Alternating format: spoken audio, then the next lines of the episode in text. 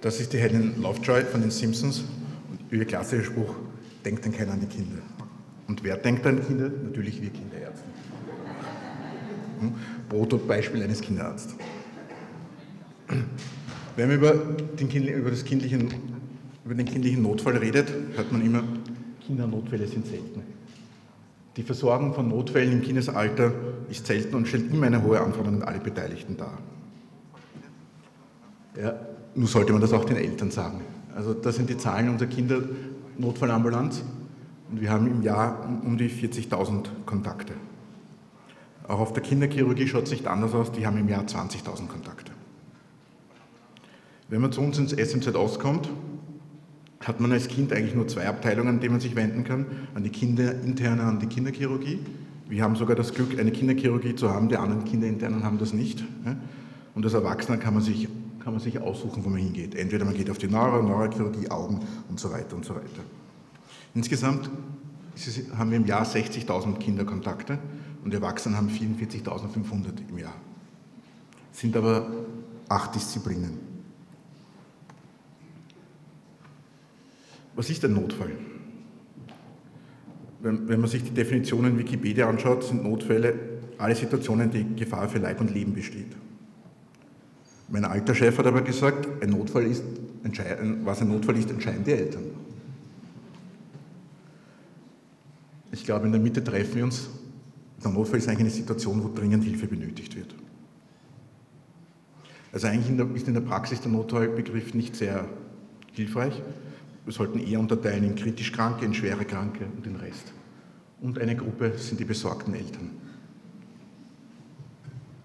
Das heißt, unsere Aufgabe in der Notfallambulanz ist eigentlich herauszufiltern, wer wirklich schwer bzw. kritisch krank ist. Wie können wir das machen? Also das ist ungefähr so wie bei Findet Nemo. Wir sind der Marlin, suchen den Nemo und zur Hilfe steht uns eine Dory. Jeder, der die Dory kennt, weiß, dass sie eine eine gewisse Amnesie hat, die merkt sich Sachen genau fünf Minuten. Und so ist es eigentlich auch mit den Eltern. Und in diesem Schwarm, der uns herumschwimmt, sollen wir das kranke Kind finden. Ja. Das heißt, wir benötigen Hilfsmittel, um das kranke Kind rasch zu identifizieren. Ein Hilfsmittel könnte natürlich die Erfahrung sein, die eigene oder die Erfahrung von erfahrenen Kollegen, vor allem Schwestern.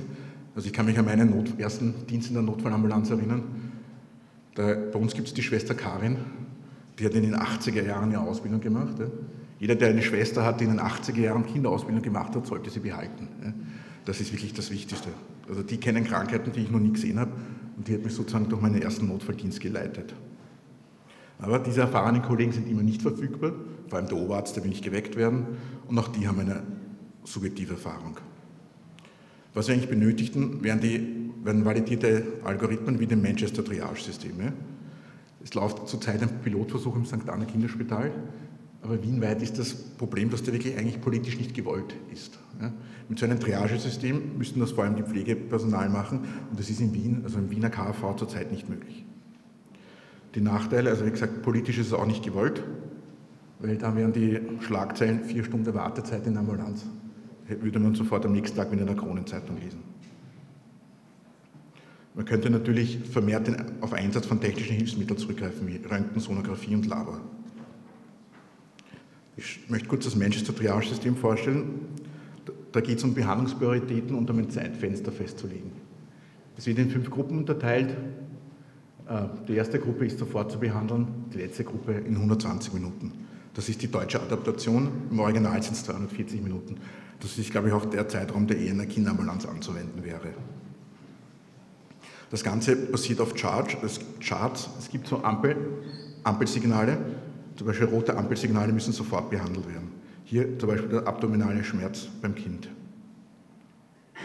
Als Beispiel wären zum Beispiel ein gefährdeter Atemweg, ein Schock oder eine unsichere Atem, Atemsituation. Diese Kinder wären gleich zu behandeln. Aber als einfacher hat sich das Pediatric Assessment Triangle herausgestellt. Das ist ein System, zu dem komme ich noch, ja, das simuliert und objektiviert einen erfahrenen Kinderarzt. Das ist eigentlich geeignet, die erste schnelle Begutachtung zu machen bzw. Beurteilung. Es kann auf allen Ebenen angewendet werden, von uns, von dem Pflegepersonal, von den Sanitätern. Und es ist sowohl klinisch als auch präklinisch anwendbar. Es ist spezifisch für Kinder, deckt aber auch Jugendliche ab. Es besteht aus drei Teilen, nämlich den allgemeinen Zustand, die Atmung, Atemarbeit und den Hautkolorit. So schaut das aus. Und in der praktischen Anwendung, zuerst schaut man sich mal den allgemeinen Zustand, das ist Interaktivität, Blickkontakt, wie ist der Säugling oder das Kind, Stimme beim Schreien, Muskeltonus oder ist vor allem bei Säugling, wenn man hoch, hochnimmt, tröstbar. Eine weitere Qualität ist der Atem bzw. die Atemarbeit. Da fallen vor allem auf Stridor, lautes Giemen, Einziehungen, Nasenflügeln und die Atemhilfsmuskulatur. Die dritte Qualität äh, ist die Hautperfusion und der Hautkolorit, Blässe, Zyanose und Marmorierung werden hier zu nennen. Also mit einem Blick überblicke ich eigentlich folgende Organsysteme. Ich überblicke die Respiration, das kardiovaskuläre System, die Metabolik und das ZNS. Wenn ein Teil als abnormal befunden wird, zum Beispiel wenn ich ein Kind habe, es kommen noch Beispiele nachher, das einzieht, aber sonst nichts macht, ist somit die Respiration als abnormal zu bewerten. Hier ein Beispiel.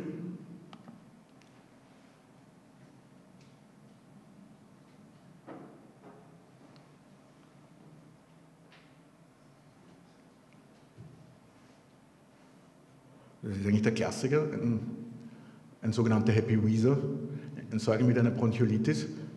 Wir würden beschreiben, dass er vom Allgemeinzustand gut ist. Atemarbeit ist aber vermehrt, Einziehungen in den Kiemen. Das Kiemen hört man jetzt leider nicht, weil das, weil das Blut nicht geht. Ja. Und der Hautkolorit ist normal.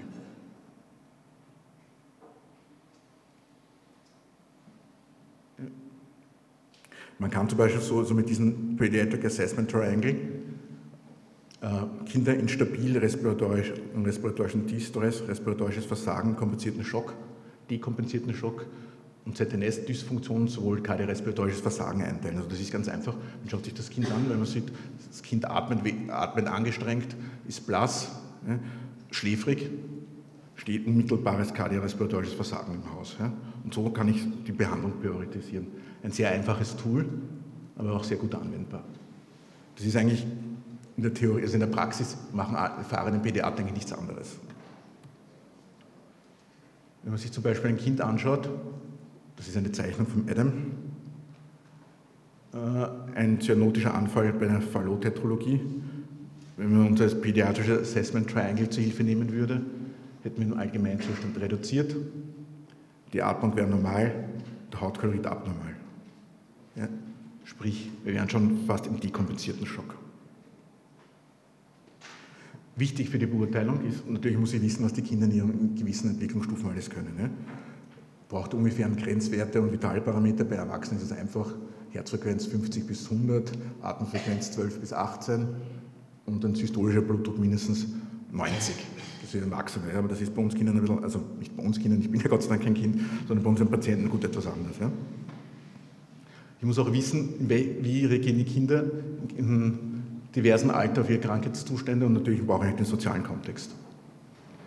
Also wir haben sozusagen in der Pädiatrie ein ziemlich heterogenes Altersspektrum. Hier ein 500 Gramm Kind bis zu 18 Jahren. Generelle Weisheiten der Pädiatrie. Never trust a child und even more if it's a baby. Ja? Warum? Kinder kompensieren lange und die kompensieren danach relativ rasch. Also jeder, der ein Kind hat, kennt Kinder, die rennen bei Fieber mit 40, also 39 Grad noch umeinander und bei 39,5 fallen sie um. Nicht, genauso ist es auch mit der Herzfrequenz und mit der Atmung. Und bei Säuglingen ist das Ganze noch schlimmer. Die kompensieren überhaupt relativ kurz und die verfallen dann überhaupt ganz schnell. Was ist der Unterschied, wenn ich mein Kind und Erwachsenen anschaue? Also Kinder haben eine größere Körperoberfläche bezogen zum Gewicht, der Wärmeverlust ist um einiges höher, der Wasserverlust ist höher, die Glykogenspeicher sind niedriger. Frage? Und sie haben einen viel höheren Grundumsatz und Sauerstoffumsatz. Wenn man sich den Sauerstoffmetabolismus anschaut, ist die Sauerstoffaufnahme aus dem Blut um zweimal, zweimal so hoch wie bei einem Erwachsenen, aber auch die Arbeit, um diesen O2 aufzunehmen, ist dreimal größer. Kinder haben eine geringere funktionale Residualkapazität und auch ein Residualvolumen, ein geringeres. Bei Säuglingen kommt noch dazu, dass Hämoglobin was natürlich während der Schwangerschaft von Vorteil ist, weil es eine viel höhere Sauerstoffaffinität hat. Aber sobald das Kind auf der Welt ist, eigentlich zum Nachteil gereicht, dass es den Sauerstoff auch nicht abgeben möchte.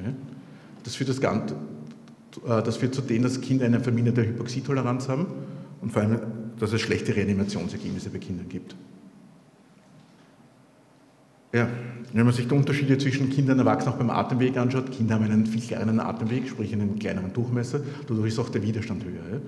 Kinder, die meisten Kinder haben große Tonsillen, noch dazu adenoide Vegetationen, was auch wieder den Atem, Atemwegsdurchmesser verringert.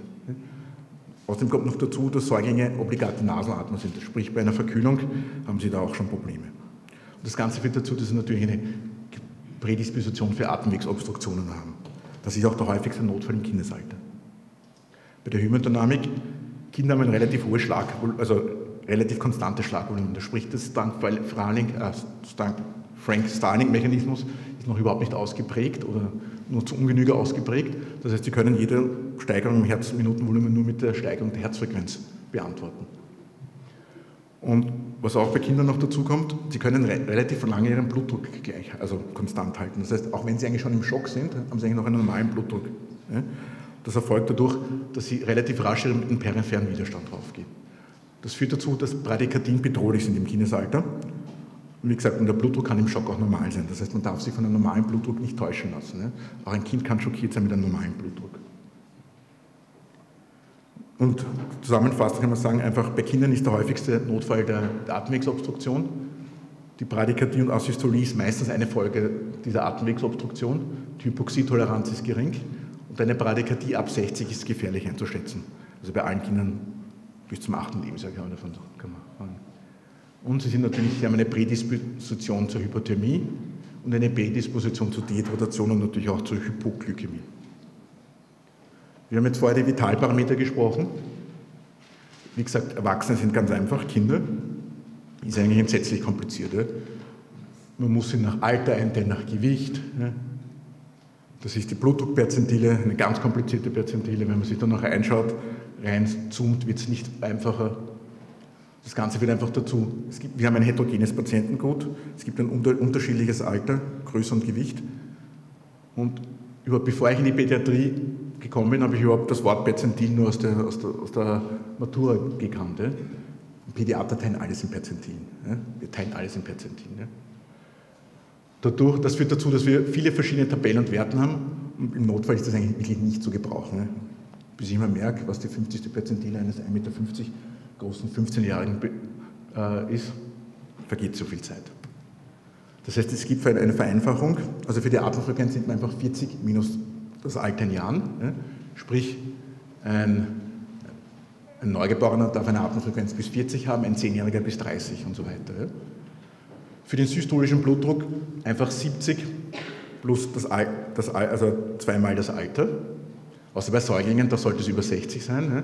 Bei Kleinkindern kann man schon ausrechnen, ein Dreijähriger sollte mindestens 76 haben. Ja? Schulkinder sollten 80, mindestens 80 haben, Adoleszente mindestens 90. Ja? Also die Formel 70 plus zweimal das Lebensalter. Das Problem ist mit der Herzfrequenz, da gibt es leider nicht so eine einfache Formel. Aber man kann sich einfach merken, gefährlich wird wenn ein Säugling unter 80, dauerhaft unter 80 Herzfrequenz hat, das Kind unter 60. Die Tachykardie ist beim Säugling, alles was über 200 beim Säugling ist, ist auch Tachykard. Und alles was beim Kind, nicht Kinder, sondern Kind, über 160 ist, ist Tachykard anzuwerten. Wir haben verschiedene Lebensphasen. Also wir können unterteilen Neugeborene bis, zwei, bis zum zweiten Lebensmonat. Die, also die zeichnen sich normalerweise aus, dass sie von den, sich von den Eltern äh, beruhigen lassen.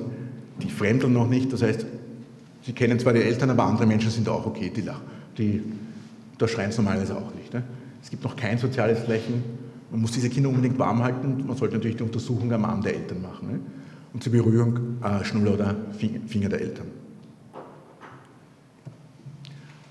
Die häufigsten Probleme in diesem Alter sind vor allem respiratorisch, sprich Gieme, äh, Verkühlungen, Obstruktionen, äh, Erbrechen, Durchfall, Dehydratation, Gelbsucht bei den Neugeborenen vor allem und eine Hyperthermie. Übrigens, das ist meine Tochter. Das bin ich im Hintergrund. Ja? Ja, zweites bis sechstes Lebensmonat, da entwickeln schon die Kinder das soziale Lächeln. Das ist das, ist das, Zeitalter, das, ist das Alter, wo die Kinder so extrem süß sind. Ja? Wo jeder kaum an Kinder vorbeigehen kann, ohne guck, guck, guck, guck zu machen. Ja? sie lachen zurück. Das erkennt schon die Eltern. Das folgt Lichtern und Gesichtern. Also die können schon ordentlich laut schreien. Sie vokalisieren, fangen an zu vokalisieren. Und wichtig, sie können sich schon drehen von Rücken- Bauchlage. Das heißt, wenn man sie irgendwo ablegt, muss man auf die aufpassen. Die drehen sich relativ flott. Die häufigsten Probleme sind auch hier respiratorisch. Erbrechen, Durchfall ist ja zu nennen, Dehydratation, Meningitis, auch der plötzliche Kindstod ist hier und natürlich die Kindesmisshandlung. Ah ja, das ist sozusagen eine der schrecklichsten Phasen im Leben, vor allem im Leben der, der Erwachsenen. Das ist gerade meine Tochter, der ich gesagt habe, sie darf mit dem Kinderwagen nicht da fahren. Das ist, merkt sich natürlich bemerkbar. Also das ist die Trotzphase, zeichnet sich aus durch eine zunehmende Mobilität. Sie sind neugierig, haben aber überhaupt keine Angst, können Situationen nicht einschätzen. Vor allem egozentrisch und dickköpfig. Das Sprachverständnis ist höher als, das, als die Verbalisation. Und mit logischen Argumenten kann man denen nicht kommen. Also man kann ihnen versuchen zu erklären, wenn du über die Straße gehst, kommt ein Auto, das ist denen wurscht. Die häufigsten Probleme sind natürlich in dem Alter Unfälle, Fieberkrämpfe, Fremdkörperinvestitionen, Fremdkörperaspirationen, Pseudogrupp und Grupp, Meningitis und auch die Misshandlung. Das ist mein Sohn. Wir kommen zu den Vorschulkindern. Also da ist die zunehmende Grob- und Feinmotorik ausgeprägt. Sie können sich schon besser ausdrücken, sie können auch besser aufnehmen, aber sie haben eine relativ subjektive Weltsicht. Also, ja, also das ist so und das war so, weil das hat der Freund im Kindergarten gesagt und das ist so. Ne? Sie können Realität und Fantasie nicht wirklich unterscheiden. Sie denken magisch, sprich, Sie glauben, wenn ein Unfall ist oder irgendwas, dann ist eh wurscht, das wird am nächsten Tag eh wieder weg sein. Ne? Aber nichtsdestotrotz haben die heftigste Angst vor Schmerzen und Blutverlust und dass ihnen irgendwas abgeschnitten wird. Das merkt man vor allem, wenn man denen Blut abnehmen muss. Da kann man schon, mit denen kann man schon reden, das heißt, die Amnese sollte man wenn möglich zuerst vom Kind erheben. Wenn, wenn so ein Kind unten hat, rasch abdecken. Nämlich man glaubt gar nicht, was ein Pflaster alles ausmacht. Sobald das Pflaster drauf ist, ist alles wieder gut. Die Kinder helfen gerne, das heißt, wenn man ihnen sagt, halt das, du kannst uns super helfen, machen sie gerne mich. Vor allem, man sollte ehrlich sein. Man sollte nicht anfangen, wenn man denen Blut abnimmt, zu sagen, das tut gar nicht weh. Also das ist ein Schwachsinn. Und noch weniger sollte man sagen, jetzt ist eh ein kleiner Bienenstich. Jeder, der einen Bienenstich schon mal gespürt hat, der wird davonlaufen. Lass sich da nicht stechen. Das Problem, manche sagen, das ist die Biene Meier, was macht man dann, wenn man versticht? Kommt dann der Willi oder die Hornisse? Ne? Also man sollte solche Vergleiche leisten. Ne? Diese Kinder sollte man vor allem vom Scheitel bis zum Kopf, also vom Scheitel bis zur kleinen Zehe, also die Zehe fehlt da, untersuchen. Die häufigsten Probleme sind bei denen Unfälle. Das Ertrinken ist eigentlich auch ein Unfall, aber es muss extra erwähnt werden. Ja? Also diese Kinder, die ertrinken ist nicht gerne. Ja? Weil die gehen ins Wasser ja? und machen nichts, das ist eben das Problem. Die fallen rein ins Wasser und stellen sich tot. Asthma, Krupp, Meningitis, Fieberkrämpfe und auch Fremdkörper auch in dem Alter. Man glaubt gar nicht, dass Sechsjährige alles in den Mund nehmen und schlucken können. Schulkinder zeichnen sich schon aus in eine Konzept- und Abstraktionsfähigkeit. Sie können die Umwelt durch Informationen meistern. Das heißt, man sagt ihnen, da, äh, wartest jetzt, der Bus kommt jetzt in fünf Minuten. Wenn Sie die Uhr lesen, äh, verstehen Sie das. Ja? Sie haben schon eine gewisse, gewisse Form einer Objektivität ja, und vor allem sind kompromissfähig. Ja. Das, war, das ist eine neue Errungenschaft, die auch für uns wichtig ist. Also Vorgehen, die können wirklich kohärente Anamnesen liefern, das heißt, redet mit den Kindern. Ja. Man sollte vor allem immer zuerst mit den Kindern reden, bevor man mit den Eltern redet. Ja. Man sollte ihnen erklären, was man macht, auch zu denen sollte man ehrlich sein. Die häufigsten Probleme sind Unfälle, Ertrinken, Asthma und Misshandlung. Und jetzt zur letzten Lebensphase eines Kindes, wahrscheinlich das erste oder zweitschrecklichste, die Adoleszenz. Ne? Also das ist ähnlich den Kleinkindern. Ne? Keine Angst, gesunder Menschenverstand, ne? sind mehr beeinflussbar durch ihre Peers als durch, ihre, als durch Eltern. Ne? Aber nichtsdestotrotz ist das Selbstvertrauen sehr fragil. Ne? Sie haben ein ausgeprägtes Körperbewusstsein. Ne? Vorgehen man soll immer mit den Jugendlichen zuerst reden, nicht mit den Eltern. Ne? Man soll sich nicht provozieren lassen. Also es gibt nichts Schlimmeres als einen Jugendlichen den Notfallambulanz. Also manchmal könnte man den da schlagen. Man macht es ja dann nicht, aber man könnte ihn da schlagen. Ne? Man sollte die Privatsphäre beachten. Man sollte mit ihnen sprechen wie mit einem Erwachsenen. Und wenn sie, wenn sie mal irgendwas gut machen, sollte man sie auch loben. Kommt selten vor. Also die häufigsten Probleme sind Unfälle, Asthma, Alkohol, Drogen, suizidale Gedanken, auch Gesten sexueller Missbrauch und Schwangerschaft. Also das ist das Bild aus Teenager werden Mütter.